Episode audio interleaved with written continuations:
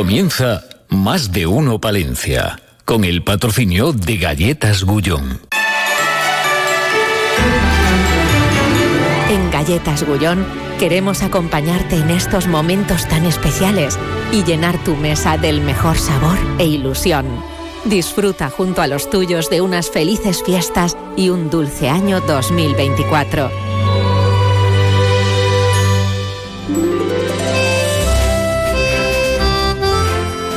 Más de uno Palencia.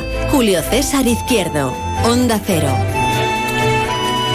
No se lo hemos pedido a los Reyes Magos, pero seguro que nos traen algún catarro, algún costipao. Sí, sí, hemos dicho costipao. Que ese constipado a veces se nos resiste. Em, pues mucha gente que ya va al médico, oiga, que estoy así, que tengo el pecho cogido. El pecho cogido, que tengo tos. Bueno, pues también podemos pedir a los Reyes Magos unos gorros, unas bufandas, unas trencas, unos em, abrigos o también que nos toque la lotería, la de El Niño, ¿eh? El sorteo extraordinario de la Lotería del Niño, que este año va a repartir 770 millones de euros en premios, 70 millones más datos a nivel general de toda España, que en 2023. El primer premio que este año va a caer en Palencia es de 2 millones de euros eh, por serie. Ahora mismo tenemos 8 grados de temperatura en el centro de la ciudad, pero viene mm, un aire marítimo polar que nos va a traer heladas eh, este fin de semana. Bueno, pues ya veremos. Ahora mismo, ya les digo, 8 grados, está nublado, pero se puede vivir, porque sigue siendo jueves 4 de enero, son las 12 y 27, es invierno y, y, también hemos conocido los datos del paro, pero yo soy de letras. Pero para hacerme una composición del lugar, fíjense ustedes mi torpeza, me gustaría también que nos facilitaran los datos de los fijos discontinuos. Así nos podríamos hacer mejor, ¿verdad? Pues una estampa, una postal de la radiografía de las cosas verdaderas, eh, verdaderas, verdaderas. Como verdad es que se hace carne todos los días nuestro técnico Lalo Toledo. Vamos ya con la actualidad de esta jornada en titulares. En más de uno Palencia les ofrecemos las noticias más destacadas de la jornada. También se hace carne, pero no, no, no adobo. ¿eh? No te vamos a poner adobo porque estás en plena forma, eres un muchachote. Oye, que han fichado ahí en el Thunder, pero ¿cómo no te han llamado? David Frechilla, muy buenas. Porque quieren mantenerse digo, pero, en, en, ACB. Digo, no, no, digo, hombre, vamos a ver, este, tenemos aquí un compañero Oye, pues que... Hay una cosa, que hoy muchos, muchas viejas glorias como yo mm. estarán en el pabellón seguramente. El concurso de triples que organiza Javier Sansegundo, que también pero, es una vieja gloria. ¿Vas a lanzar? Mm. No. No, no puedo. Estoy aquí. Pero lo voy a contar en la radio. Ah, bueno, vale, vale, vale. Yo, yo, colaboro con lo que puedo. Eh, ¿Cómo viene el día? Pues eh, viene con asuntos relacionados con la economía. Hemos estado con el presidente de la Cámara de Comercio, con Conrado Merino, que nos dice que, bueno, que yo creo que, bueno, pues todos estamos esperando esa bajada de tipos de interés, bajada del Uribor, va a facilitar el crédito para las empresas, va a facilitar. El IBEX 35 baja, ha bajado un 1,26. Pues Mm, y... Lo acabo de leer, ¿eh? Sí, no, ya te digo, y a ver qué valores, no porque los bancos dicen que bajarán, que no subirán tanto. Una vez que reduzcan sus beneficios. Bueno, si todo Si sigue lo tiene- previsible. Si usted tiene hipoteca, sepa que va a subir. No, que va a bajar. ¿Que va a bajar? Bueno, ya lo veremos. Pues esperamos. Ojalá. Hombre, si sube más, pues menudo- madre, ay, madre.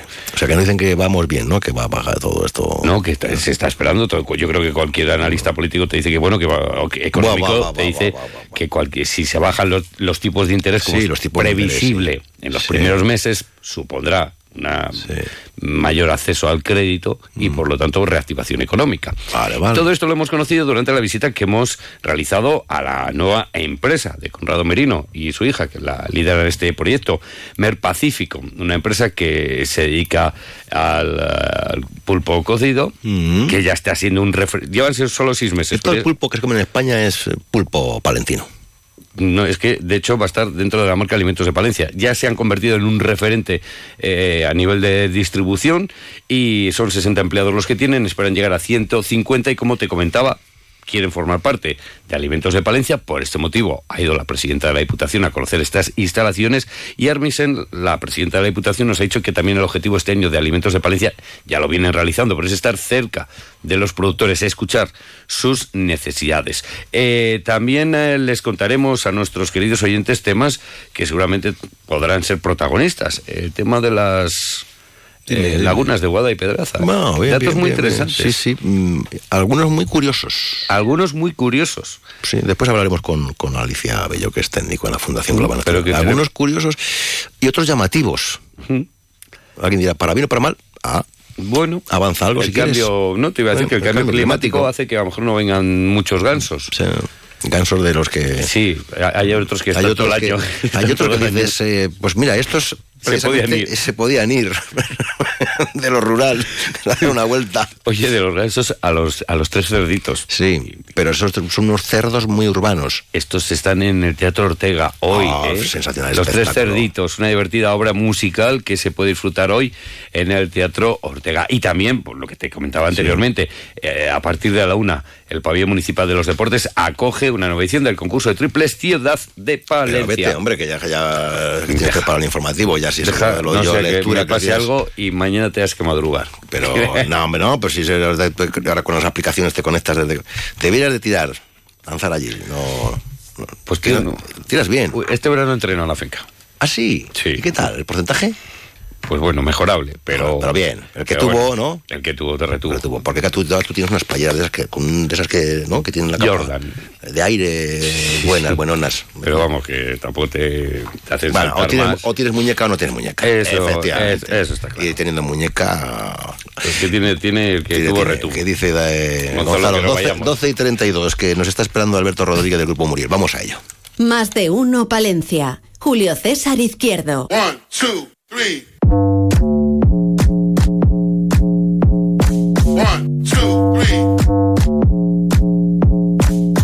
Haz de un día cualquiera un día especial. Disfruta del Skoda Kamiq con la tranquilidad de decidir en cuatro años si lo cambias, lo devuelves o te lo quedas. Infórmate en skoda.es. Autofam, concesionario oficial Skoda en Palencia, calle Andalucía 31.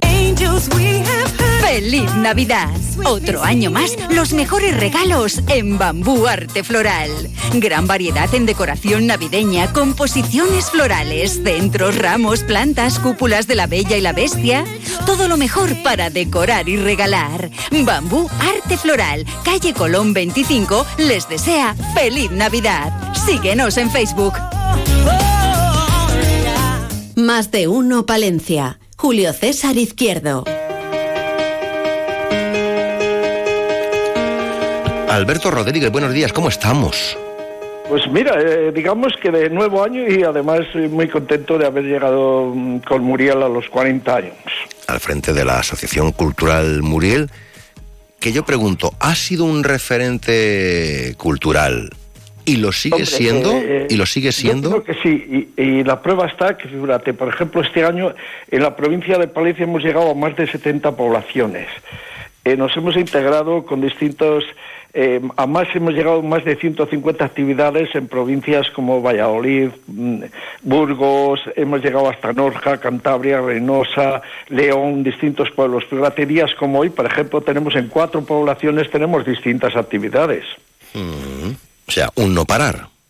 Claro, después, pues bueno, la verdad es que en los últimos años en Laguna hemos realizado bastantes y, todo eso, pero vamos, eh, tuvimos esa cosita con el ayuntamiento y eso, pues en Palencia la verdad es que nos frenó un poco las actividades.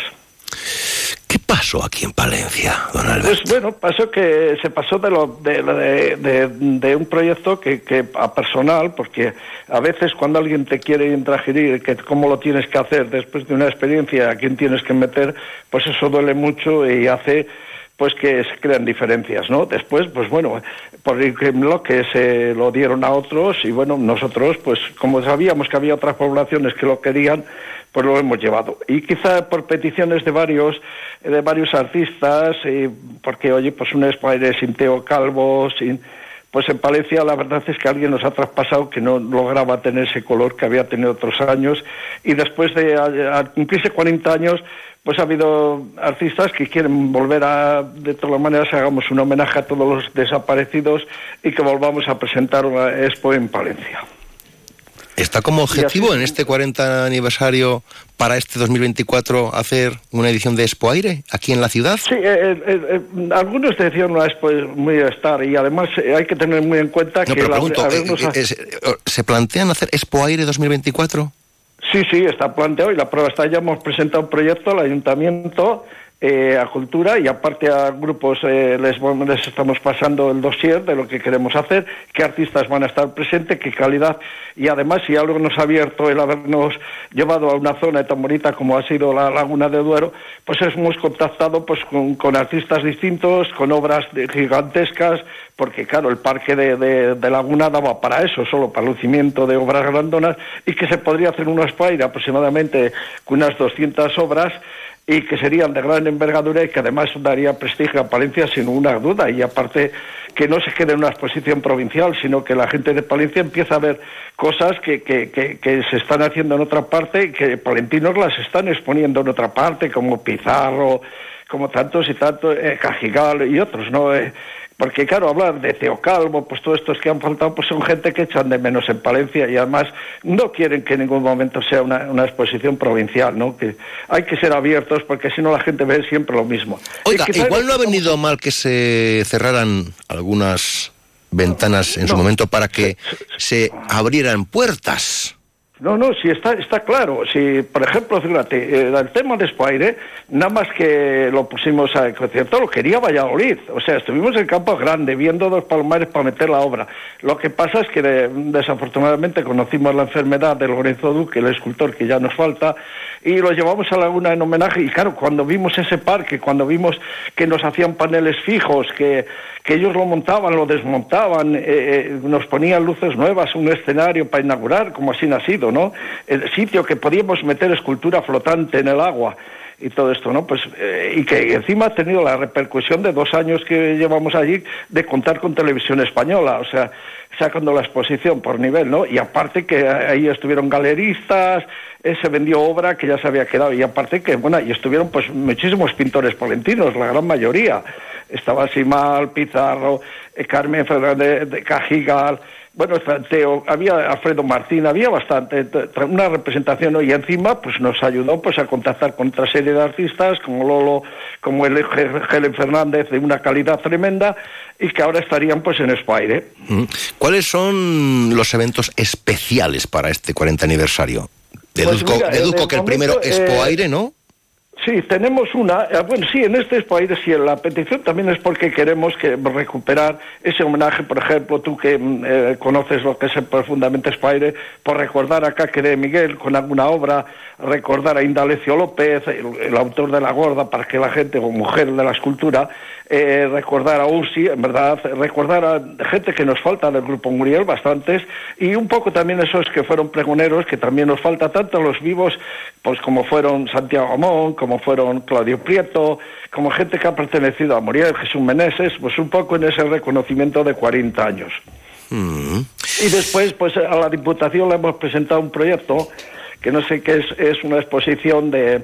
Eh, ya está, ya es que es un nivel que es, es mi colección privada, de, de, tantos años, de, de, 40 años, con obras que nunca se han visto, o sea, nunca se han expuesto, eh, pues bueno, con un poco así en pequeño y gran formato, que estarían pues artistas como Narváez Patiño, Baldo Águia, eh, Belén de Lorrieta, o sea, estamos hablando de Belén, Carmen Valer, bueno, eh, gente que, que, has puesto tremendamente, que son de Miguel Masín, que son maestros que ya en muchos casos han fallecido, que algunos fueron de la Escuela de Madrid y que podrían contarse con una obra en Palencia durante unos días. Eso es lo que hemos eh, principalmente. Después eh, ya tenemos muchísimos pueblos cerrados para con exposiciones del cómic, de los vinilos. Eh, ya no digamos, fíjate, llevamos unos años trabajando con monologuistas famosos, que por aquí por Palencia, Galito Largo, Félix el Gato, ¿sabes? bueno, con ocho o nueve y obras de teatro habremos representado en Palencia y por ahí unas 60 obras de teatro. Porque ya tocan ustedes todos los palillos. Todos. Eh, es que en este momento eh, es raro el día que no llama algún artista eh, de por ahí, de Grupo Lombo, que estamos trabajando, también de Salamanca. me refiero que, que, nos llame para que, mm, que pertenecer a las, al Grupo Muriel. ¿Qué pasa? Pues que dejamos un poco, es una pena, porque esto nos hace que, por ejemplo, estemos trabajando mucho con artistas de fuera y, y no de Palencia. ¿no? por ejemplo, todos los monologuistas como, Ramón Guadman, Roberto Díaz, todos estos, ¿no? Pues eh, son de todos de fuera, ¿no? Los que vienen y, pero que hemos hecho hasta dobletes muchos días, estos días ya te digo, eh, ahí estamos en Osorno, en Guaza, en, en, Cerezo de Río Tirón, bastantes en Fuente Espina, estamos en bastantes sitios y bueno, pues esto es lo que ha hecho y lo que nos hizo. Bueno, eh, alguien lo quitó por digue o o por, por brujería, por cómo fue, lo quitó de golpe y, así quedó la, cosa. Nosotros no hemos querido nunca entrar en batallas, ¿no? Aunque, porque eh, algunos artistas sí me pidieron que si les parecía bien y yo nunca dije que no estarían ahí. Al revés, algunos les animé porque si no me hubiesen echado a mí la culpa de que no estarían, pero bueno, todos han vuelto al redil, ¿eh? la gran mayoría, porque ya han vuelto Necha, eh, Ramón Margareto, todos han vuelto un poco a querer exponer la obra ya con el grupo Muriel, sí, en Laguna o bien en, Palencia. ¿Y qué les han dicho en el Ayuntamiento de Palencia? No, no, son días, lo hemos presentado ahora unos días. Eh, mm. lo lógico es esperar a que pase a que pase la eh, esperemos que pase Es, es, caro pero es, no es una cosa que se puede hacer de la noche a la mañana ¿eh? Me refiero que el problema es, ese. Si no hubiese sido el 40 aniversario y desde luego la petición de los palentinos, porque yo, pues, mm, eh, aunque sí, eh, por casualidad fueron las mismas fechas en Laguna, ¿no? Pero, pero es simplemente porque también ellos tienen las fiestas por ahí, ¿no? y pues ese es un poco el tema. que Mm, contar con artistas, ahora podríamos contar con 200 y 300 artistas, pero, pero vamos, vamos a mantener eh, la suerte es que esto pues, nos va a permitir que haya mucha más calidad porque ya no tienes esos compromisos de que, eh, ay, mete a la no sé quién, mete a la no sé cuál, mete a mi hermana, ayuda a mi tía, ¿sabes? Cosas así, ¿no? Pues ahora esa gente pues no va a tener ninguna, no tienes ninguna obligación a que estén en Spire por, por eso, ¿no? Sino simplemente... ¿Y antes sí?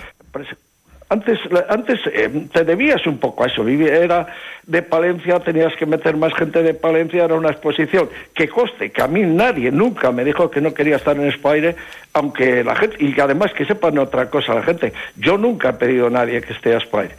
Solo tengo una espina clavada con un artista, figúrate, nunca me he atrevido ni tan siquiera, que tengo por ella una gran pasión artísticamente, eh, que, algún año se sumara. Tampoco lo ha pedido nunca ni se lo hemos pedido, fíjate, y además no tengo ningún inconveniente en decir quién es, que es Marieta Nerguel. A mí me gustaría que hubiese puesto un Spider. ¿Sabes? A lo mejor es la única vez que me atrevo a pedir que, que si quiere sumarse, ¿sabes? Porque aquí no quiere, eh, te quiero decir, que soy una de las personas que siempre he tenido cierta cosa, aunque somos amigos y hemos hablado y eso no hay problema, ¿no? Pero sería de las que me gustaría eh, rendirle un pequeño homenaje porque yo creo que es de las artistas que más todavía trabaja por esta ciudad. Pero querido Alberto, que nos conocemos hace muchísimos años, ¿ha tenido usted en algún pues, momento la sensación de que le han querido quitar del medio? No, eh, fue más personal. Eh, eh, Muriel, eh, fíjate que hemos conocido, tuve muchos años, ha sido pregonero hemos conocido a distintos, y siempre, eh, si nos ha es que hemos respetado a los demás colectivos. Yo nunca me metí pudiendo hacer cosas de poesía, porque lo hacían muy bien otros grupos, en Valencia han trabajado muy bien muchos grupos. Pero lo que sí que, por lo que notábamos cuando nos reunimos y tal, es que Palencia ha perdido mucho en cultura, mucho en cultura. Eh, ya no hay esos colectivos que trabajaban, ¿no? que hacían cosas, la poesía se ha quedado un poco olvidada, desde primero quizá desde José María Fernández Nieto, todo lo que era el saloncillo, después eh, Astrolabio, que han hecho una labor tan buena en Palencia, tan buena en Palencia, que quizá perder, y han secuestrado un poco la anterior corporación a la, cultura, ¿no? Eh, y, y Muriel hacía la cultura, la sigue haciendo los pueblos, ¿eh? Principalmente somos eh, los que, eh, si te diría que, como te he contado antes, que si mirarías, hemos llegado a más de la tercera parte de, con actividades de, de, Palencia, de pueblos de Palencia. Puedes tocar cualquier pueblo a ver si no ha cogido alguna actividad de Muriel. Alberto Rodríguez. No digo nada y lo digo todo, ¿eh? Ahí lo ha dejado, ahí lo ha dejado. Alberto ya tiene 71 años, 71 años, pero alguien creyó que estábamos muertos y lo que hicieron fue despertar el ave más, ¿no? Eh, y es, el caso, ¿no? Porque yo presenté Spider hace años para no dañar, ya no siendo yo el protagonista, ¿eh? Pusimos entonces al fallecido Lorenzo Duque y a Narran, que lo único que iba a hacer Muriel era contratar al personal de montaje y desmontaje por el sentido de que alguien tiene que facturar, ¿no? Y tiene que contratar. Pero bueno, ahí estamos y espero que los palentinos quieren que lo hagamos así, porque yo cuántas veces he recibido que gente que ni conozco, ni, ni bueno, a lo mismo conozco, pero por nombre no sé, y, nos ponía que, que, que, que esto no era lo mismo. Yo cuando se vuelve a hacer algo en la Huerta Guadián, pues creí que después de lo nuestro, de tal, pues que todas las cosas se mejorarían. Pero según me cuenta la gente, no ha sido así, ¿no? Eh, y que, quedarlo provincial. Ay, bueno, contarte, Laguna de Duero. Sí, finalmente ya, don Alberto. Se llenaron, todos los hoteles, todos los hoteles. Durante días no hubo ni. De acuerdo que no hay muchos, solo hay dos hoteles y un, y un, y un hostal pero lleno, lleno de, gente eh, todos los días, lleno de bastantes restaurantes, un restaurante que llevamos ciento y pico personas a cenar, que eso lo perdió todo Palencia. Pues bueno, pero a lo mejor es momento Alberto Rodríguez. Asociación Cultural Muriel, 40 años nos contemplan. A por otros 40 más, don Alberto. bueno, yo, yo ya firmaba ya, pero con esta cabeza, ¿eh? aunque ya las piernas me flojean un poco, ¿sabes? Y, la lengua también ya me cuesta mantenerla a veces parada, pero bueno, me, refiero que ojalá los palentinos tengan esa suerte.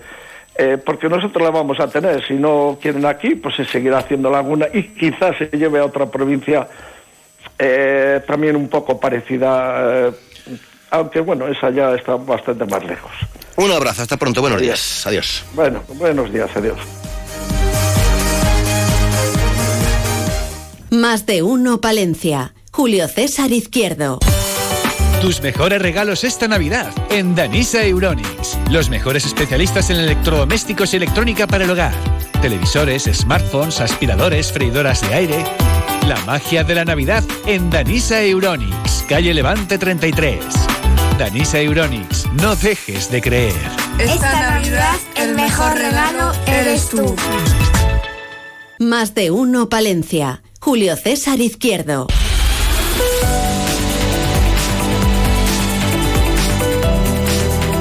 Bueno, estamos haciendo un recorrido por todas las organizaciones agrarias. Eh, hoy turno para Asaja Palencia con su presidente José Luis Marcos. Eh, buenos días, bienvenido. ¿Arrancamos el año con fuerza o no? Hola, muy buenos días. Pues sí, eh, acabamos el año con fuerza y y le hemos arrancado con fuerza. Esto para el campo y la ganadería no se ha notado que es un año que es un año nuevo. Em, siguen siendo ustedes la eh, como eh, como colectivo, como asociación, como organización la que más socios tiene de todo Palencia. Bueno, pues eh, sí, ya llevamos años siendo la organización agraria con más socios. Se sigue aumentando. La verdad que ahora ya, bueno, pues Mm, poco a poco, lo primero porque ya no hay tantos jóvenes que se, que se incorporen, pero bueno, sí que seguimos incrementando el, el número de socios año tras año. Hay muchos eh, jóvenes agricultores en Asaja. Pues hay muchos jóvenes agricultores, pero nos, nos gusta que haya más. Lo que pasa que según están las cosas hoy en día y según se está poniendo la agricultura y la ganadería, cada vez está costando más que se que la gente joven decida quedarse. Porque así, así, de media, de media cuánto cuánto cuesta para que nos entendamos hacerse agricultor o que, que, se necesita mucha agricultor eh, mira no no hay no te puedes si no vienes de, de familia si no lo esto el ser agricultor tiene que ser algo un poco hereditario que debes por lo menos eh, algo de, las tierras o parte de la explotación, porque hoy si tuviera una persona que cualquiera que dice, bueno, pues un médico mismo, dejo de ser médico y me quiero hacer agricultor, eh, no se puede. Estamos hablando de millones de euros y bueno, pues eso es algo que no que no se puede asumir. Entonces, normalmente viene por herencia. No así la ganadería. La ganadería sí que es cierto que la inversión inicial puede ser menor que la agricultura, pero bueno, también tienes que saber, te tiene que gustar y eso viene un poco en los genes de cada persona. Ya, pero que está complicado si no viene la cuestión heredada ya montada de familia, ¿eh? Está, así, está complicado como te decía al principio, que hay gente que teniendo lo de sus padres ve la vida que llevan sus padres de horarios, de, de trabajo, de sacrificio y no lo quiere, que intenta buscar irse fuera del sector con que es muy difícil que alguien que no que no lo haya visto en casa o no lo, o no lo conozca quiera quedarse. ¿Qué esperamos eh, desde Asaja en este 2024? Bueno, pues desde Asaja en este 2024, eh, lo primero que haya, que venga un año bueno en cuanto a la agricultura, que la climatología nos acompañe, para la ganadería que no haya enfermedades como suele tener este año, que los precios sean acordes, lo que los agricultores y ganaderos compramos con lo que vendemos, que a día de hoy eso está disparado, la cadena alimentaria tan, famosa que tanto se hablaba no existe, o sea, no se, no, no se ha llevado a cabo. Y, y bueno, sobre todo, pues a las administraciones todas las trabas burocráticas que nos ponen, que es continuamente lo estamos diciendo, estamos luchando por ello. Un agricultor un ganadero se pasa más tiempo en las oficinas de la administración hoy que en su explotación y eso, bueno, pues tiene que ser una cosa que tiene que cambiar. O sea, no, no podemos dedicar tanto tiempo nuestro hasta, a, estar de papeles, que decimos, sino que tenemos que estar pues, en las explotaciones. Eh, desde luego lo burocrático es increíble, ¿eh? pero yo creo que a todos los niveles, cada vez más. Y telemático. Hoy, sí, sí, hoy lo burocrático, la verdad que, y todo lo telemático, pero seguimos teniendo problemas, bueno, pues hoy todavía un poco en el medio rural, pues no, la verdad que sí que ha avanzado bastante, pero todavía no tenemos, eh, digamos, eh, poder movernos por Internet desde cualquier punto de la provincia. Todavía hay zonas donde no lo hay. Y, aparte de eso, que al final sí se hacen cosas telemáticas, pero al final muchas acaban siendo presenciales. Y las presenciales son pues las que hacen perder mucho, mucho tiempo. Mm. Entonces, bueno, pues a las administraciones que se acuerden un poco de nosotros y, y por lo menos que nos quiten parte de esa carga burocrática que tenemos. ¿Cómo, cómo es eh, la, la, nueva PAC? ¿Hay quien la entienda o no?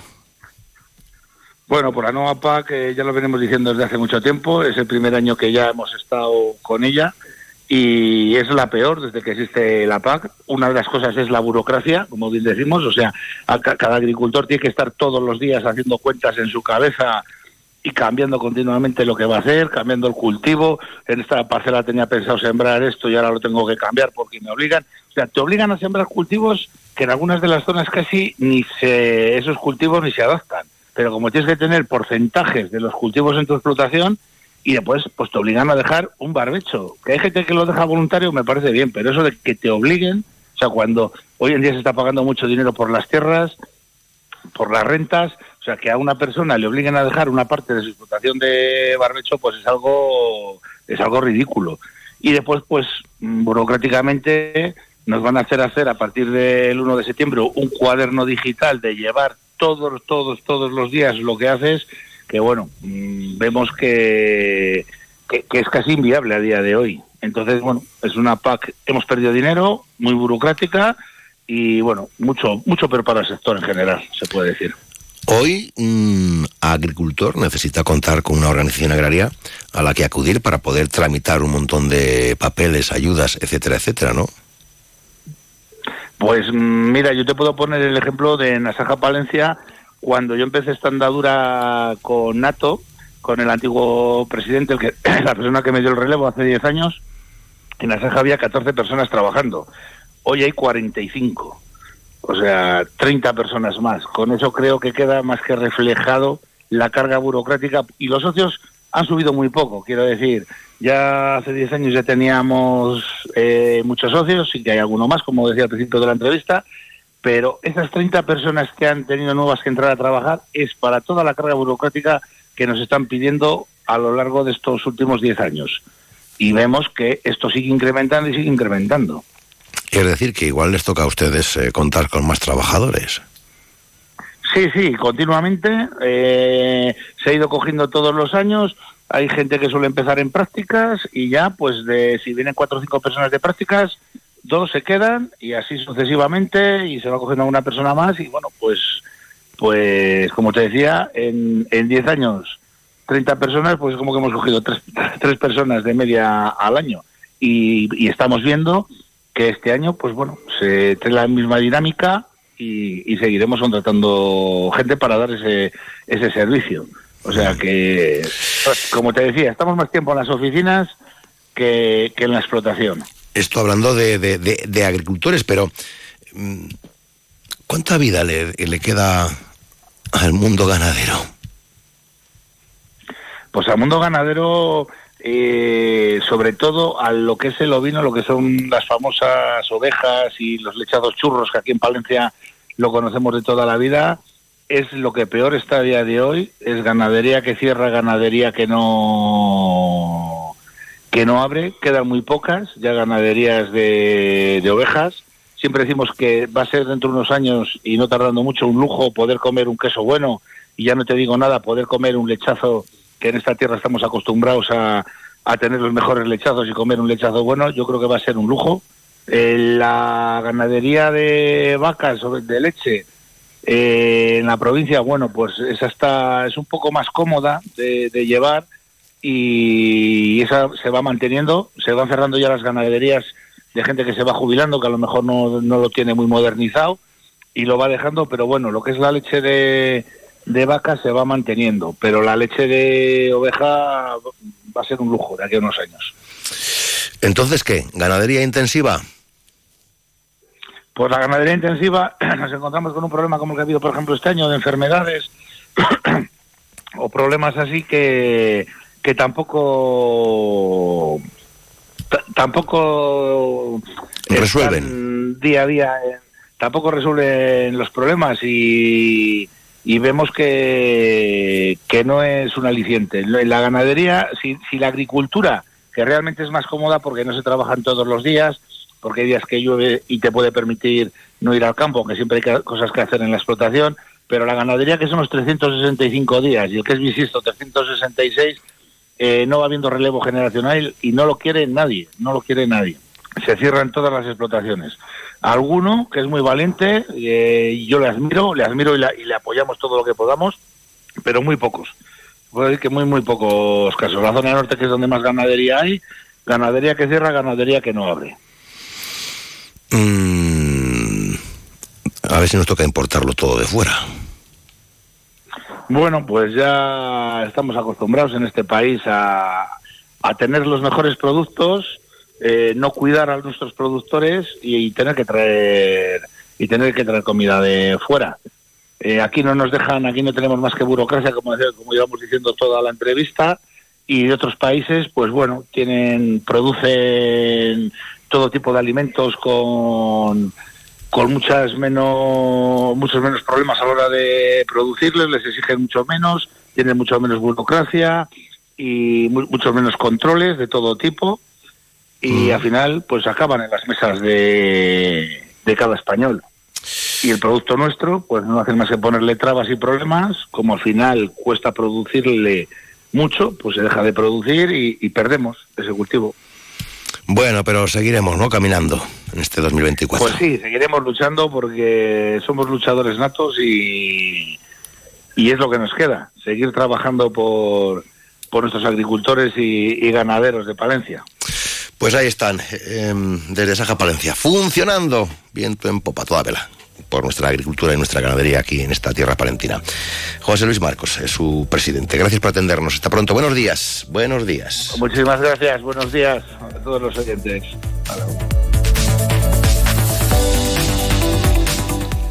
Más de uno Palencia. Julio César Izquierdo. Onda Cero. Se lo dije ayer. La palentina Sara González Rojo ha publicado el cuento infantil que lleva por nombre y título El arco iris y sus colores. Ya está en las librerías en Palencia.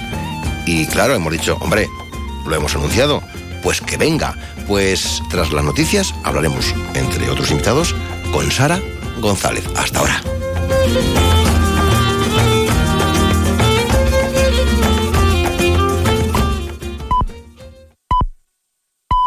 Es la una de la tarde, mediodía en Canarias.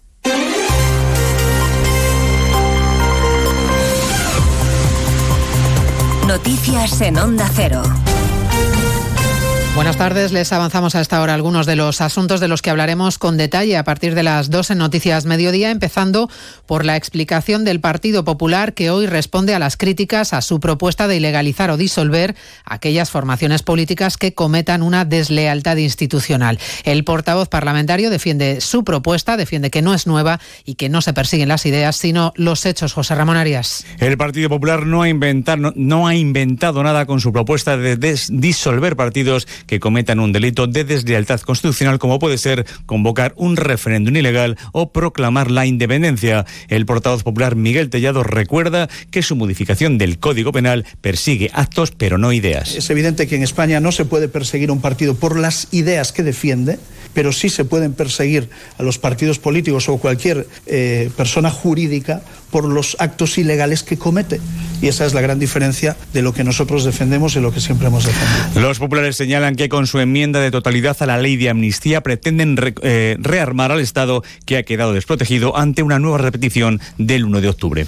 A esta hora arranca en el Ayuntamiento de Madrid un pleno extraordinario que tiene como único punto del orden del día la reprobación del concejal de Vox, Javier Ortega Smith, que en el último pleno de 2023 protagonizó un enfrentamiento violento con el concejal de Más Madrid, Eduardo Fernández Rubiño. Previsiblemente la reprobación sale adelante con el apoyo de todas las formaciones, salvo Vox. El secretario general de los socialistas de Madrid, Juan Lobato, va más allá y quiere que deje también el acta de diputado. Yo creo que Javier Ortega Smith no, no merece representar a los españoles en ninguna institución.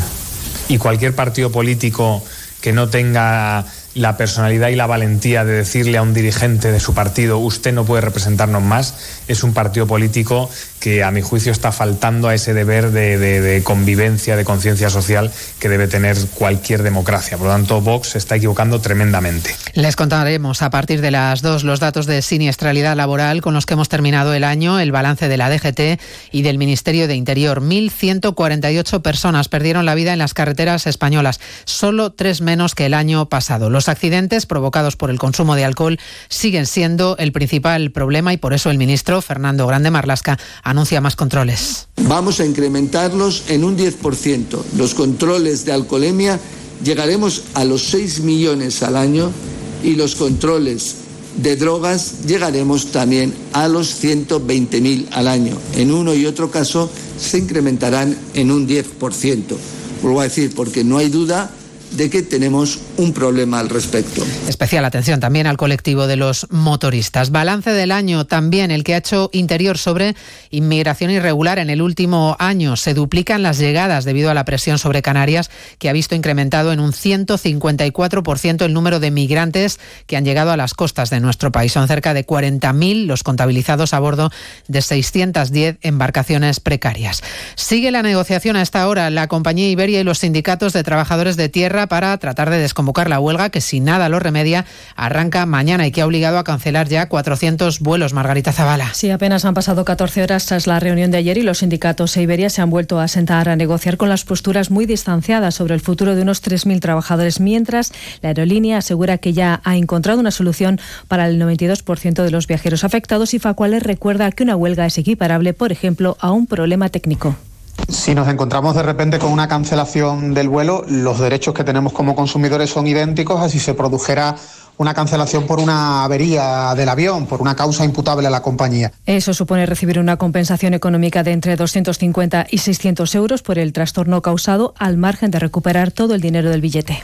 Abordaremos también a partir de las dos la tensión que se vive en Oriente Próximo, que va en aumento sobre todo tras el asesinato del número dos de Hamas hace unos días en el Líbano a manos del ejército de Israel. Israel todavía, o de momento, o aún no ha, no ha asumido la autoría de este atentado y también tras la matanza de ayer en Irán. Prueba de esas tensiones es que el gobierno alemán ha ordenado a sus compatriotas residentes en el país, en el Líbano, que abandonen cuanto antes la zona ante la posibilidad de que el conflicto se pueda recrudecer en las próximas horas. Y hablaremos un día más de la presión hospitalaria en nuestro país, en los centros de salud y en los hospitales por el aluvión del virus, de virus respiratorios. Los médicos de familia ya piden, de hecho, que se recupere la obligatoriedad de la mascarilla en los centros sanitarios para evitar contagios. Se lo contamos en 55 minutos cuando resumamos la actualidad esta mañana de jueves 4 de enero. María Hernández, a las 2, Noticias Mediodía.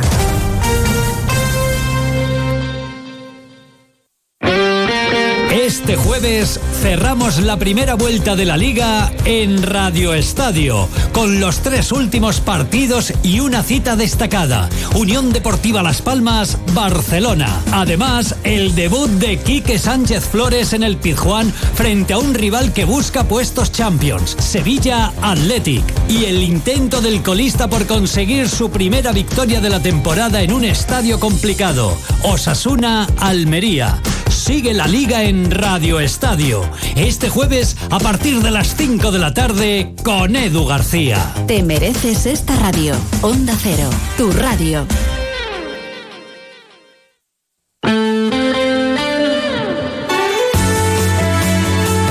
Onda Cero Palencia, 103.5. Guardo, 106.2. Y Aguilar de Campo, 101.2 FM.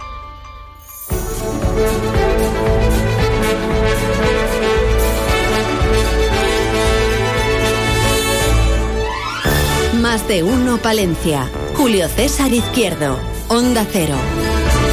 Pues sí, sí, ya han escuchado en los servicios informativos de esta casa que hay mucho virus y mucho catarro. Y miren, al hilo de esto les comento que mm, las recetas de ibu, ibuprofeno, a que no suena, ¿eh? Ibuprofeno y paracetamol las podrán dispensar eh, los eh, enfermeros, las enfermeras a partir de ahora, eso sí, solo para tratar la fiebre. El Ministerio de Sanidad amplía las posibilidades de indicación, uso y autorización de dispensación de medicamentos sujetos a prescripción médica por parte de este colectivo que ahora podrán prescribir eh, también ibuprofeno y paracetamol para atajar los procesos febriles. Ya saben ustedes que siempre el paracetamol con mucha agua. ¿eh? Em, mucha gente nos pregunta, eh, pero ustedes en Onda Cero no hacían unos premios de mundo rural palentino, claro, sí, anuales, sí. Pero este año tenemos una excusa, es la tormenta perfecta.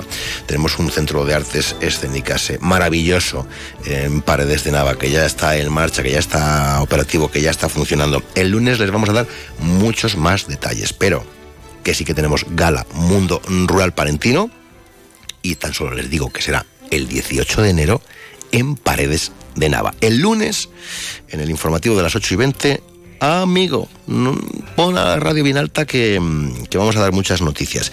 Eh, ¿Quién va a estar aquí? Pues Sara González Rojo, que ha publicado el cuento infantil El arco iris y sus colores. Vamos a hablar con el alcalde de mm, Barro de Santullán, no sé a ver si ha mandado cartas a diputados, consejeros, si se ha manifestado, si la cuestión está mm, eólica o está fotovoltaica, no lo sé, y también con Alicia Bello de la Fundación Global Nature. Y luego al final, bueno, igual grabamos un vídeo y lo subimos a TikTok, porque esto tiene un baile. La canción es la de Mecano, pero Chanel ha hecho su versión y la gente hace bailecitos y lo sube a redes sociales. No sé si llegaremos a tanto. Sí les puedo garantizar, y se lo digo cantando, que una y ocho segundo tiempo. Más de uno Palencia. Julio César Izquierdo. Llevamos más de 70 años recorriendo millones de kilómetros para darles el mejor servicio. Autocares Donato de Aguilar de Campo, una moderna flota que te ofrece seguridad y calidad en tus desplazamientos, cuando y como necesites. Todo el equipo de profesionales de Autocares Donato te desean unas felices fiestas navideñas y kilómetros de felicidad para el año nuevo. Autocares Donato en Polígono Industrial 67, Aguilar de Campo y en autocaresdonato.net. Venta de baños, testigos del tiempo y de la unión de los pueblos. Conoce su pasado a través de su patrimonio histórico en la Basílica de San Juan de Baños. Conoce su cultura ferroviaria como nudo tradicional de trenes de todo el país. Ven a vivir a un municipio con buenas conexiones, industria, servicios y múltiples actividades. Más de uno Palencia. Julio César Izquierdo.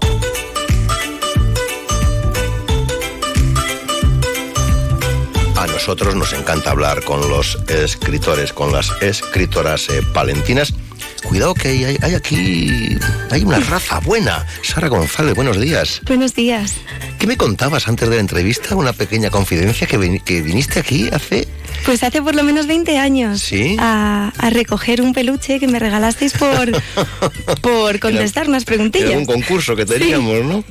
Bueno, acabas de publicar el cuento infantil el arco iris y sus colores. Sí. Sí. Eres psicopedagoga y maestra. Sí. Las dos, pero actualmente me dedico a... Soy maestra en un colegio infantil Mm. y, y bueno, era un sueño que tenía desde hace muchísimos años, yo creo que desde que empecé en- a trabajar en los coles y me di cuenta de que los, los cuentos eran una forma maravillosa de conectar con los niños y dije, algún día el cuento que lean será uno que, que haya... Pero el texto y las ilustraciones. y las son ilustraciones, tuyas. sí, porque me gusta mucho pintar. ¿Qué puede más? ¿El texto, la ilustración? ¿Cómo lo ha sido? Yo le tengo en mis manos ya, amigos oyentes, ¿eh? O sea que para Reyes, para Reyes, por ejemplo. A mí me parece muy difícil hacer literatura infantil. Hombre, yo creo que primero tienes que, tienes que conocer bien a los niños, tienes que entender cómo piensan, lo que les gusta y trabajar en, en colegios te da mucha idea de lo que les Sí. va a llamar la atención. Oye, em, bueno, eh, veo aquí que has estado en Londres Sí. varios años, Sí, casi cinco años estuve. pero en otras labores, a lo mejor en otros trabajos. Trabajando en, en coles también. ¿Sí? Bueno, empecé trabajando de au pair y luego dije, voy a intentar trabajar en un cole y Y una cosa, son, son muy diferentes los niños. eh, Pues el caso, yo creo que más mayores a lo mejor sí. Yo como tengo la suerte de trabajar con los pequeñitos, no, no había mucha diferencia. En general las cosas, además allí también me di cuenta de que, de que cuando leíamos un cuento la sensación era la misma. O sea, se metían de lleno en la historia y, y daba igual en inglés que en español, que, que era un momento muy especial. ¿Son más avispados o no? No. No, vale, mejor. vale. Que Me parece que, hija, que nosotros somos, que vamos en el... Somos listísimos. Ah, vale. Mis Es niños. Que vamos en el vagón niños- de cola, de todo. No, no, no, no, no. Bueno, que luego a nivel educativo dicen que somos aquí en Castilla y León la monda de buenos, ¿eh? Yo hasta ahora todos los niños que he encontrado. Sí. Sí. ¿Los niños son complicados ahora? No. Toda la educación es para los profes y los padres... Preguntas complicadas. no, eh, reconozco que, que en general, esto por lo menos mi experiencia, he tenido mucha suerte porque me he encontrado con familias allí y aquí que valoraban muchísimo la labor del maestro que la valoraban mucho y entonces estaban muy por, por hacer una labor compartida, por ayudarnos, por... O sea que en general, no sé si es que he tenido mucha suerte, que en general es así, pero, pero mi experiencia es muy buena. Y, y con los niños lo mismo. O sea que no lo digo solamente por decir cosas bonitas, pero es que he tenido mucha suerte. Eh, a ver, ¿qué, qué hace una psicopedagoga? Pues eh, la función sobre todo es eh, ver a los niños que tienen dificultades. Tienes que trabajar en colaboración con los, con los maestros, en general con todo, Mm. con todo el cole, y ves a los niños que tienen alguna dificultad, hablas también con las familias, a lo mejor tienes que pasarles test para, para comprobar el nivel de dificultad que tienen, mm, elaboras medidas de adaptación, es un poquito... ¿Y quién es María? Pues... ¿Quién es María? Te a decir, bueno, estos días de Navidad, algunos, pues sí, sí que lo sé, Mm, es otra. Es verdad. Eh, bueno, María es mi hermana, pero sí. Y este libro está dedicado a mi sobrina, Lara, que acaba de cumplir 10 mesecitos. Y, pero María es una niña, es una niña muy normal. Es una niña que va andando por la calle, como los niños que he tenido yo, que he tenido yo en los, en los coles, que va andando por la calle y ve el arco iris y le impresiona muchísimo y dice, pero, pero ¿y cómo pasa? Y, fíjate los colores, y se van preguntando la, la secuencia de colores, qué color va antes, qué color va después. Y, y es una niña como cualquier niño de, de cuatro años que, que nos podamos encontrar. ¿Para qué niños? ¿Para qué edades este libro? El arco iris y sus colores, amigos oyentes de Sara González, de venta en librerías. Yo creo que es un libro ideal para toda la educación infantil, porque es un libro que está súper bien para los padres que están leyendo cuentos antes de acostar a los niños, que es un libro cortito, de frases cortas con ilustraciones que llaman la atención, muy coloridas, sencillas. Yo como soy un tolón dibujando, no, no- se me da nada bien esas cosas. Yo creo que ha quedado bonito, la verdad. Está bonito. Tú cuéntame. Me gusta, me gusta. Y está hecho con mucho cariño. Y eso a mí me da la sensación de que las ilustraciones se ve cuando están hechas Mm. con, con cuidado, con cariño, a mano. ¿Y ya lo has puesto a prueba? ¿Qué? Sí. Sí, ya has pasado a las criaturas, a ver. Y ya hay alguna. Sí, ¿qué bueno, tal? la última de esta mañana ¿Mm? que y me han dicho que, que le había gustado muchísimo a un niñito de, de tres años y medio que le había encantado que le había encantado el libro que, que, que le habían gustado además mucho los dibujos Los niños leen. que sí sí Len, o sea tenemos que seguir ahí porque porque es que además no solo que puedan aprender Es todo. que hay algunos que de mayores que presumen de que no leen. A mí eso me parece. ¿Eh? Yo no, Terrible. yo no he leído, yo no he leído en mi vida. Pues, pues lo que te estás perdiendo, amigo mío. Porque esto hay que inculcarlo desde pequeñines, ¿no? Y por eso es tan importante que lean libros adaptados a la edad. Que no, no hace falta meterles ya a niños pequeñitos, no, pues hay que, ya que lea.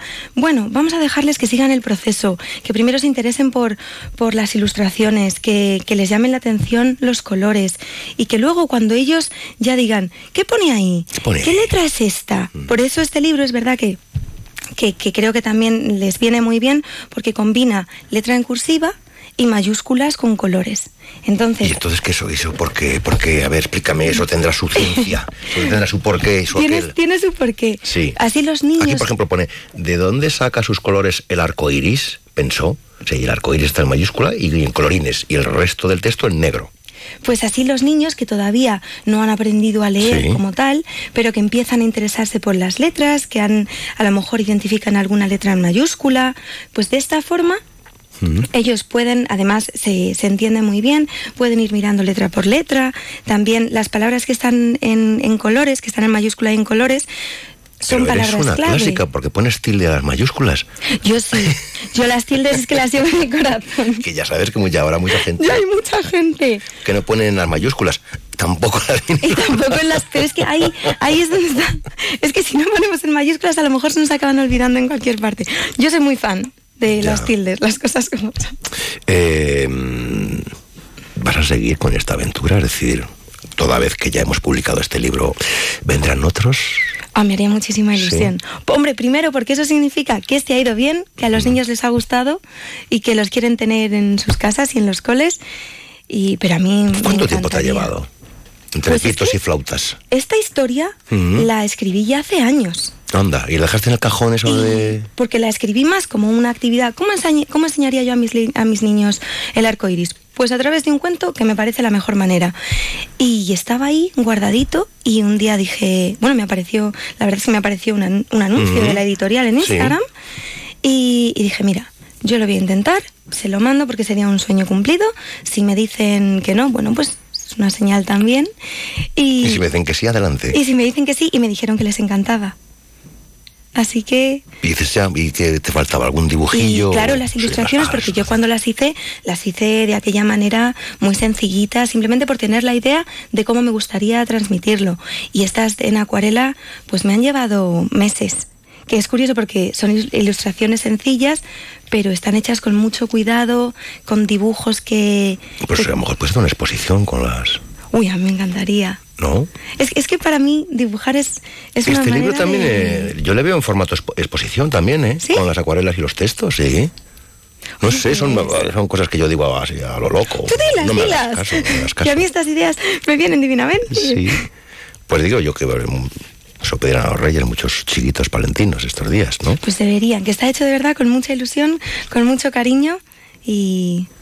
y es- Y en inglés le podías también... Qué cosa que lo he pensado, pero digo, digo, Sara, relájate, relájate, que lo acabas de publicar y, y te estás... Pero me haría mucha ilusión también. Eh, yo creo que transmites tanta emoción en el libro como la que transmites hablando aquí. que eso siempre seguro que se deja sentir, ¿eh? Sí. Bueno, o sea, no te vas a Londres ya, ¿no? No, yo ya me No. quedo aquí. Fue una experiencia maravillosa, pero tengo aquí a mi familia, a mis amigos. Bueno, aquí también tengo amigos, pero, pero mi familia está aquí. Y, hombre, ahora tengo que darme yo a los niños de, de España. A todos los niños de... A todos los niños de España. ¡Viva los niños de España! Pues Sara González, Sara González Rojo, que acaba de publicar el cuento infantil El arco iris y sus colores. Ya está a la venta. No lo dejen para mañana, Sara. Enhorabuena y hasta pronto. Buenos días. Muchísimas gracias.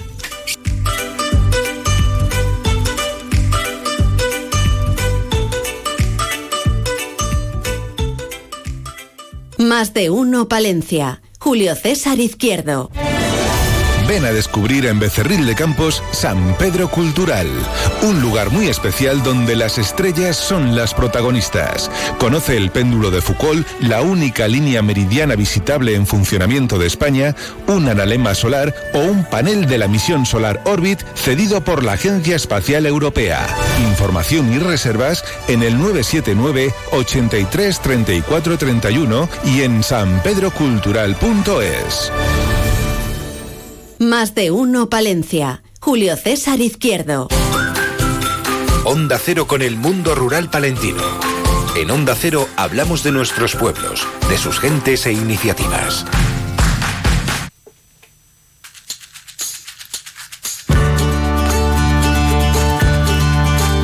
Viajando por la provincia, norte provincial, Barruelo de Santullán, Ayuntamiento, alcalde Cristian Delgado, buenos días. Muy buenos días y feliz año para ti y para todos tus oyentes. Igualmente, pero que ya hemos estado de manifestaciones, ¿no? y de concentraciones. Eh, justo, justo antes de acabar el año. Eh, suele ser habitual eh, que desde la plataforma Valle de Santullán, junto con los ayuntamientos de Barro de Santullán y Brañosera, bueno, pues acabamos el año recordando las deficiencias que, que hay que paliar todavía y que desgraciadamente íbamos reclamando desde hace muchísimo tiempo. Nada cambia, nada mejora.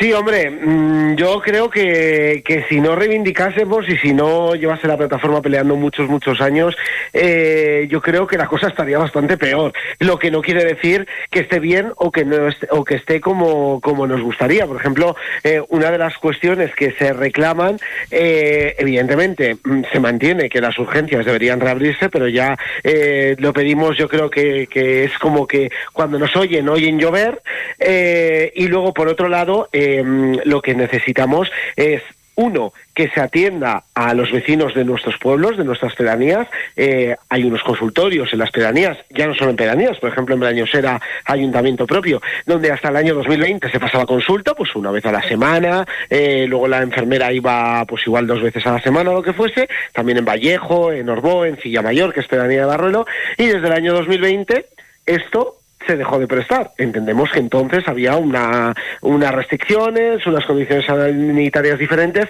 y nos dijeron que esto se recuperaría una vez mmm, pasara la, la, pandemia. Y hemos visto como en otros municipios cercanos esta atención se ha recuperado. No entendemos por qué aquí eh, no se ha recuperado todavía. Esa es una de las reivindicaciones, por ejemplo. Tenemos otra. Eh, se nos prometió en el año 2019, pero se nos prometió además, eh, que se iba a establecer un servicio de transporte a la demanda. Para que os hagáis una idea, desde Aguilar de Campo hay un autobús todos los días que va a las consultas de los hospitales a las 8 de la mañana, de lunes a viernes, y lo que se reclamaba, tanto desde Barro de Santiago como de Brañosera, era decir, como son consultas programadas, que son consultas a especialistas, porque hay carencia de especialistas en nuestro centro de especialidades, y nos hacen ir a Palencia, bueno, pues como la cita viene programada, que haya un teléfono de, a la demanda, que tengas que llamar con una atención, con una antelación X y que ese autobús, pues en vez de salir a las 8 de la mañana desde, desde Aguilar, pues que salga a las siete y media desde Barruelo, por ejemplo.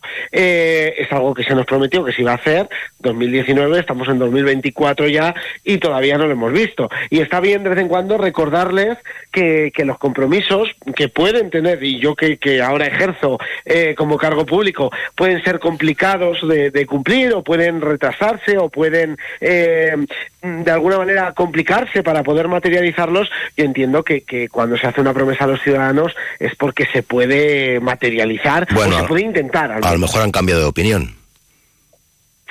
No, no, porque cuando hemos hablado con el viceconsejero de Sanidad la, pasada legislatura, eh, nos dijo que él iba a mediar con la Diputación, porque es la Diputación, también con una subvención de la Junta, la que presta este servicio Aguilar, eh, Aguilar Palencia todos los días, eh, y que no, de hecho es que nos dijo el propio viceconsejero de Sanidad que no le parecía algo complicado de hacer. Es que estas fueron sus palabras literales. Eh, es más, el año pasado, en no recuerdo si fue el año pasado o el anterior, me llamó por teléfono para felicitarme eh, las, las Navidades, eh, le pregunté cómo estaba este asunto, me dijo que estaban en ello y tal. Ha pasado un año y todavía no sabemos nada. Entendemos que ha sido un año complicado, pues elecciones, cambios, etcétera, etcétera, pero yo creo que son temas que hay que abordar a la mayor brevedad posible. Lo que no es posible es que en Barro de Santullán tengamos muchísima gente mayor que no tiene vehículo, eh, que tengan que estar tirando de vecinos o de taxis que vengan de otras localidades para poder enlazar con ese autobús y es complicado, es que es muy complicado y claro, los ayuntamientos no podemos asumir mm, competencias impropias continuamente. Por ejemplo, eh, yo ahora estoy muy enfadado porque hemos tenido que asumir el servicio de madrugadores en el colegio desde el propio ayuntamiento, porque la ratio que establece la orden de la Junta de Castilla y León, y yo también lo discutí con ellos, lo hablé con ellos personalmente, no puede ser que te exijan tener para poner este servicio, que es de pago, es decir, que, la, que aunque la Junta lo preste, eh, las familias pagan. Eh, no puede ser que te exijan una ratio mínima de alumnos eh, la misma en un colegio con 52 niños, como es el caso de Barruelo, que en un colegio con 500. Claro, porque no vamos a llegar nunca a la ratio. Y claro, pues por ejemplo, esta competencia la ha tenido que asumir el ayuntamiento, eh, pues mm, sacando una oferta de empleo, contratando a una monitora, o en este caso monitora, porque, porque era la única que vino en la oferta de empleo, y prestando este servicio a las familias. ¿Por qué? Porque es que si no, las familias se los van a llevar a otros colegios de otras localidades cercanas eh, porque sí que tienen este servicio. Es decir, no podemos vestir un santo y gastarnos mucho dinero en mejorar el colegio, incluso la propia Junta de Castilla y León, que yo les agradezco que hicieron una inversión importante la pasada legislatura para recuperar un espacio degradado de más de 100.000 euros, para luego no que las familias no dispongan de servicios. Mm, oiga, alcalde, hablando de todo un poco, eh, el mundo eólico, ¿qué tal va por Barruelo? Pues eh, sé que tienen ustedes sus más y sus menos con algunas organizaciones, ¿no? Naturalistas ahí. No, eh, la verdad hay un proyecto, mm, sí es muy sencillo. A ver, no, no tenemos nuestros más y nuestros menos. La organización a la que te refieres mm, yo lo he dicho, de hecho ellos han roto relaciones conmigo, viven en un mundo paralelo y mienten más que hablan, y lo he dicho públicamente. La, Asociación Ecologista La Braña, ¿no? Mm, mm, podría ser, podría ser. Eh, se planteó, rompió relaciones porque se planteó un proyecto eh, que no se planteó, no llegó ni a plantearse ese proyecto. Una empresa se puso, yo ya lo expliqué públicamente, una empresa se puso en contacto con el Ayuntamiento de Barruelo de Santullán, al igual que cualquier empresa, eh, que quería hablar con unos vecinos de un tema de unas fincas para posiblemente, ellos estaban interesados en un parque, en un parque fotovoltaico era. Eh, evidentemente, el ayuntamiento... Bueno, yo creo que es un conjunto, ¿no? Se llama plataforma mesa eólica o hay varios colectivos. No, es que es diferente. en la mesa, Con la mesa eólica no tenemos ningún problema. En la mesa eólica están muchas asociaciones. Vale, ahí no hay ningún problema. El problema está eh, con, la... braña, ¿no? No, tampoco hay ningún problema. Es decir... Eh, que no, se ponen de acuerdo, eh, vaya. Simplemente... No, simplemente ellos sacaron una información, lanzaron a los medios una información que era completamente falsa, eh, en la que, yo desmentí evidentemente, en la que decían que, que al parecer el alcalde o el ayuntamiento tenía interés en promover un parque fotovoltaico. Es que encima decían que lo promovía el ayuntamiento. Eso, fotovoltaico, fotovoltaico, sí. Era fotovoltaico. ese proyecto quedó, quedó en nada. De hecho, lo único que hubo fue una reunión de la empresa con eh, los vecinos que disponían de parcelas ahí, que se negaron todos a vender. Eh, o alquilar o arrendar o lo que les plantease y ahí quedó. ¿Qué es lo que ocurre ahora? Eh, de Barruelo para arriba es muy complicado poner eh, nada eh, y de hecho no queremos que se ponga nada, lo digo públicamente, no queremos que se ponga nada. además estamos al lado de un parque natural, etcétera, etcétera, con todas las restricciones que ello conlleva. Pero no es menos cierto que existe un macroproyecto enorme en una junta vecinal que no es nuestra, en este caso es una junta vecinal de Aguilar, eh, que desembocaría en la eh, subestación eléctrica de Silla Mayor. Eh, Mayor sí que es una pedanía nuestra. Eh, ¿Cuál es el problema aquí? Bueno, en primer lugar nos presentaron el proyecto y nosotros alegamos, porque es que parece que no hemos hecho nada, según oyes algunos o lees algunos, eh, alegamos que no estábamos de acuerdo en que se pusieran mm, tropecientas mil torres de alta tensión y que si ese proyecto llegaba a ejecutarse porque tenía los informes de evaluación positivos, es más, ya lo tienen, ya os anuncio que ya lo tienen, tienen los permisos de todos los ayuntamientos, de todos los terrenos, de todas las administraciones, entre ellas la Junta de Castilla y León, y nosotros evidentemente les vamos a tener que dar el permiso porque no queda otra, de hecho he hablado la pasada semana con el delegado territorial de la Junta eh, sobre este asunto. Y, cuando dice, no queda otra es como no me queda más remedio, pero, pero ¿le gusta o no le gusta al ayuntamiento, al equipo de gobierno? No, no nos gusta. Y no nos gusta, no, no es que no nos guste este proyecto que nos afecta poco. Eh, lo Pero reúne, reúne y cuenta con todos los permisos, condiciones, parámetros. Ah, entonces. Claro. claro, es que a mí lo que me pedía una asociación X eh, era que yo me negase a dar, una vez tengan todos los permisos, la licencia de obras. Y yo les dije en un pleno que eso se llamaba prevaricación y que evidentemente no lo iba a hacer. O sea, cuando tienes todos los permisos, informes de impacto ambiental positivos, permisos de todos los estamentos, etcétera, etcétera, mm, es que no te puedes negar, aunque no te guste. Eh, eso por un lado. El problema de ese proyecto no es ese proyecto en sí. El problema y el kit de la cuestión, para ver si nos entiende un poco la gente, porque esto yo me he ido enterando eh, poquito a poco porque es muy complicado. Porque es complicado, Se sí, plantea sí, es construir complicado. una, una nueva subestación eléctrica en Silla Mayor, con más capacidad, al lado de la que ya está, ¿vale?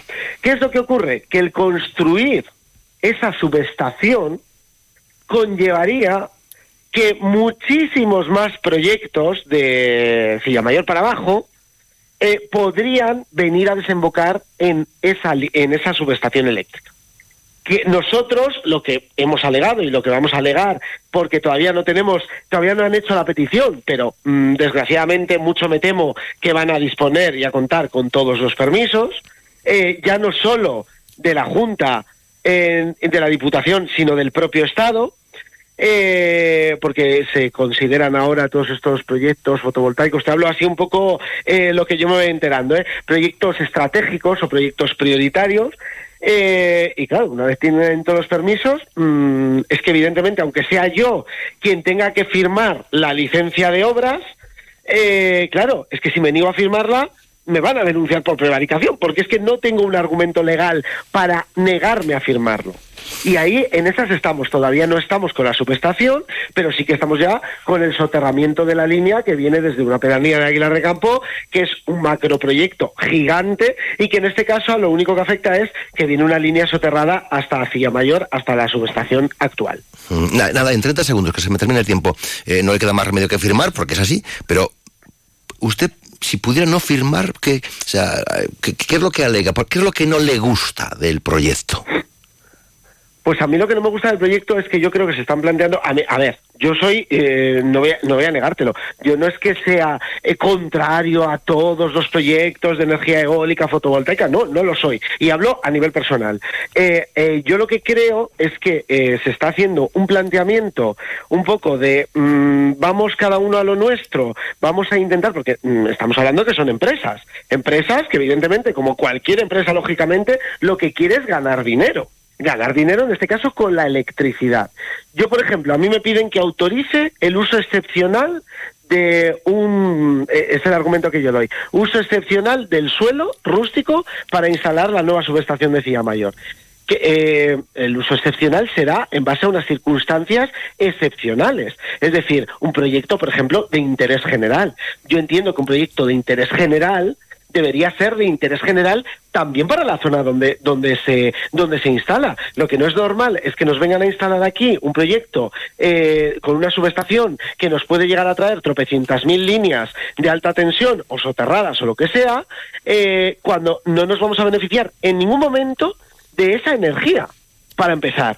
Eso, punto número uno. Y luego, punto número dos. Yo creo que el planteamiento eh, que se debería haber hecho en general, eh, hablo entre todas, y yo se lo explico a la mesa eólica. Yo entiendo que es muy goloso para un ayuntamiento o para una junta vecinal que te venga un macroproyecto de estas características, que te van a entrar eh, X dinero al año con el que no contabas y va a ser anual, que te va a permitir disponer de más recursos en tu ayuntamiento, pero yo creo que aquí debería de haber habido una planificación, y aquí hablo de todos, Estado, eh, comunidad autónoma eh, y también la propia Diputación y los ayuntamientos para hacer un planteamiento de proyectos que sean sostenibles y que no degraden el medio natural o que intenten no degradar tanto el medio natural. Yo no soy contrario a, la energía eólica ni a la energía solar, ni muchísimo menos, eh, y siempre y cuando suponga un ahorro, pero yo creo que estos macroproyectos deben pensarse mucho, sobre todo teniendo en cuenta dónde va a ir esa energía. Mm, ¿Va a venir una empresa a instalarse aquí y nos va a dar la luz gratis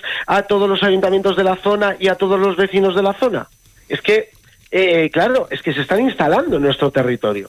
Ya, Ya no hablo de dinero, complejo, porque evidente, Claro, porque evidentemente en Barro de Santullán, lo- para que os hagáis una idea, no recuerdo, la licencia de obras iba a suponer para el ayuntamiento un ingreso, no sé si eran de 12.000 euros, o sea, que eso es todo, lo- o sea, que perdemos mucho más de lo que ganamos. Por eso digo que cuando se hacen declaraciones sobre este tema o sobre la opinión del ayuntamiento, mm, es la que te he manifestado, es decir, el ayuntamiento hay cosas que puede hacer, como alegar, intentar frenar o cambiar algún proyecto, pero hay cosas que no puede hacer, como negarse a dar una licencia de obras que cuenta con todos los permisos, porque eso ya se lo comenté a la asociación X, eh, mm, se llama prevaricación y yo desde luego no me han elegido mis vecinos para prevaricar, sino para. Alcalde, pues nos ha quedado... Era un tema que había que abordar, sí, porque es que es un poco farragoso. Es complicado, Eh, sí. Bueno, pues nada, seguiremos conversando este año, alcalde. Que Gracias, prospere Barruelo, que vaya prosperando Y Barruelo. muy buenas noticias todos. Eso es, efectivamente. Un abrazo, adiós, buenos días. Bueno, adiós.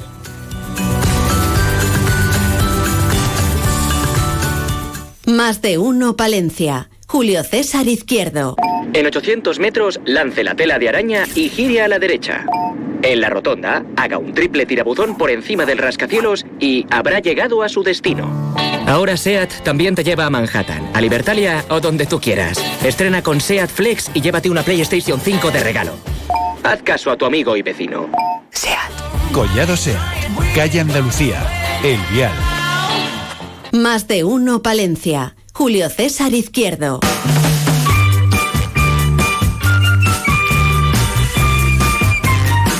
Nos vamos hasta la fundación, hasta la fundación Global Nature.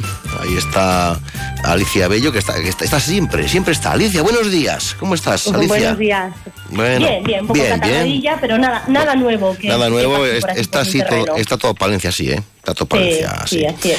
Mm, Me dicen que han llegado 5.000 aves a las lagunas de Boada y Pedraza a pasar el invierno.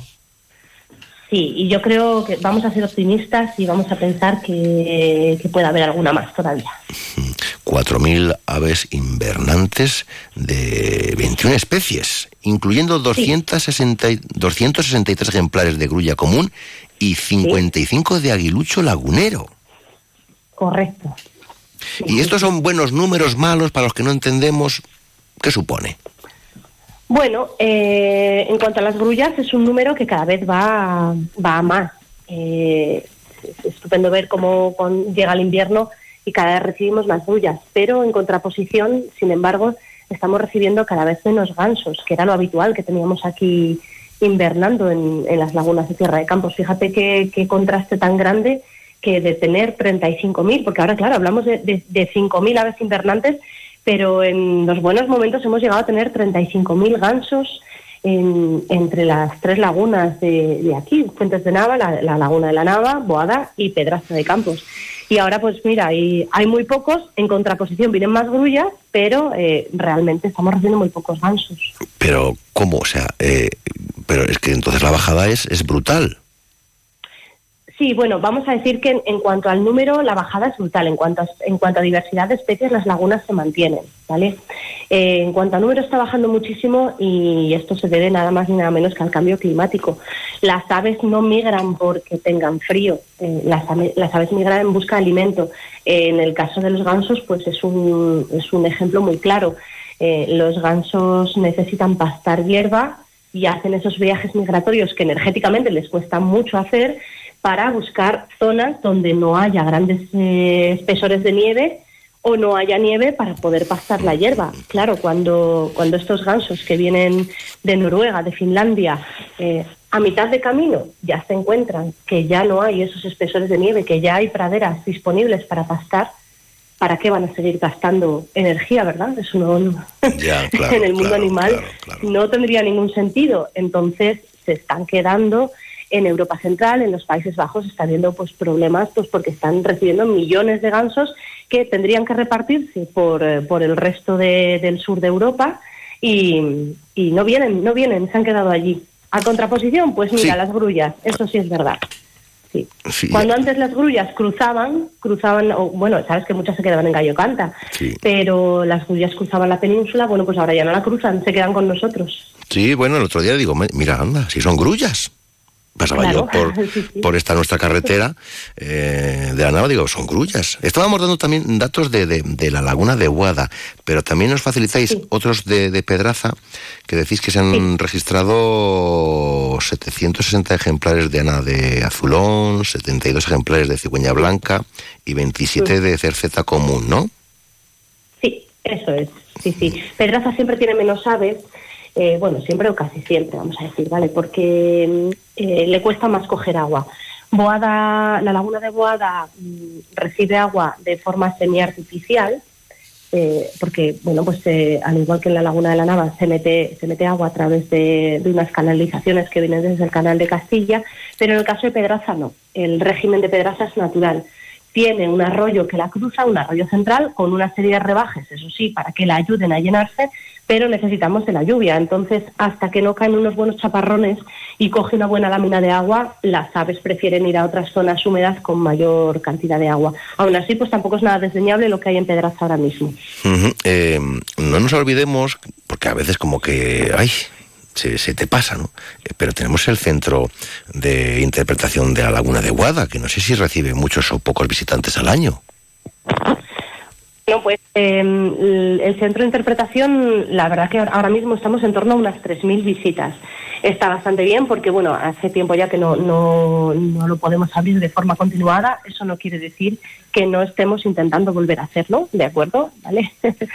pero, pero bueno, eh, precisamente el centro de Boada con estos 3.000 visitantes, el poder seguir manteniéndolo abierto para grupos eh, o, incluso haciendo eventos en el centro, ¿no? organizando actividades, em, bueno, pues esto también tenemos que agradecérselo que, eh, a, la, a, la, Diputación de Palencia, que con sus fondos pues nos permiten mantener esta, esta mm, eh, bueno, esta actividad en torno a las lagunas de Boada y de Pedraza y a que sigamos dinamizando pues estos pequeños pueblos y gracias a la apertura del centro de interpretación, claro. ¿No? ¿Qué esperamos para este 2024 o de este 2024 desde la Fundación Global Nature, Alicia?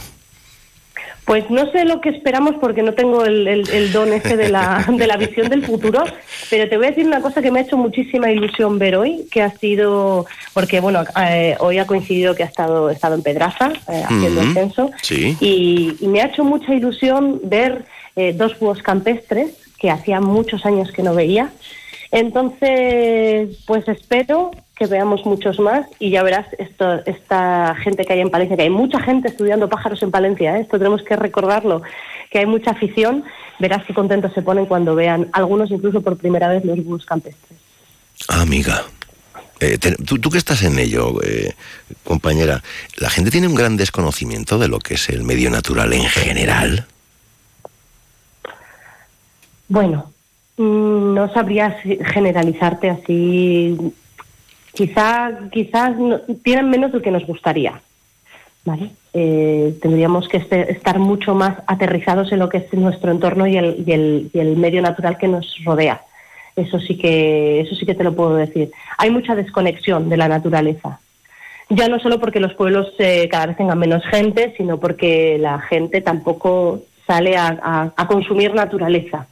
Salen a, otras cosas, ¿no? en la naturaleza, quizás deporte que está muy bien, eh, trails y demás, pero no se está consumiendo naturaleza se necesita estar mucho más, mucho más cercano a ella y ser mucho más consciente de qué es lo que nos rodea y qué es lo que está pasando.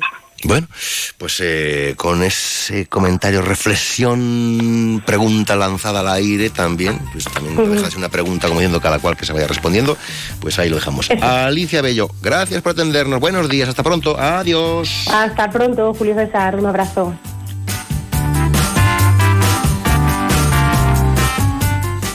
Más de uno, Palencia. Julio César Izquierdo, Onda Cero. En la puerta del sol, como el año que fue, otra vez el champán y las uvas y el alquitrán.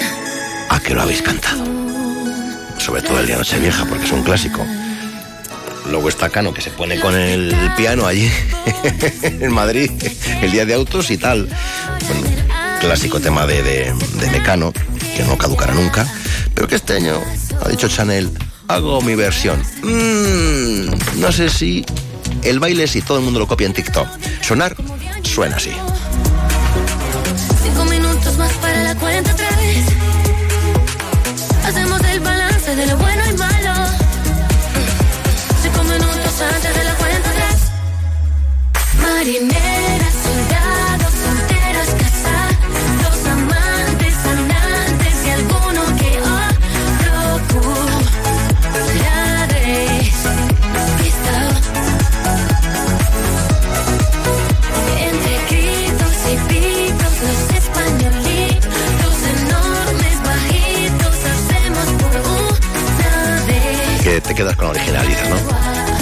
Eh, sí, y además es que esta chica. ¿No la ves? mm, Yo creo que está llevando la carrera fatal. Sí. Y algo de música sé, sí, porque tuvo el boom. Sí.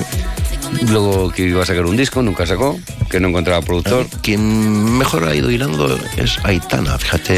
Sí, bueno, bueno, Eh. bueno, es que es una de las... eh, hace poco... me venía gusta yo mucho Aitana, En un fíjate. anuario de, de promotores musicales y ahí venían los datos de cifra y era, pues no sé si al séptimo, octavo, sexto artista español que más eh, público había tenido, pero además ella con menos conciertos. Sí, bueno, a ver, son...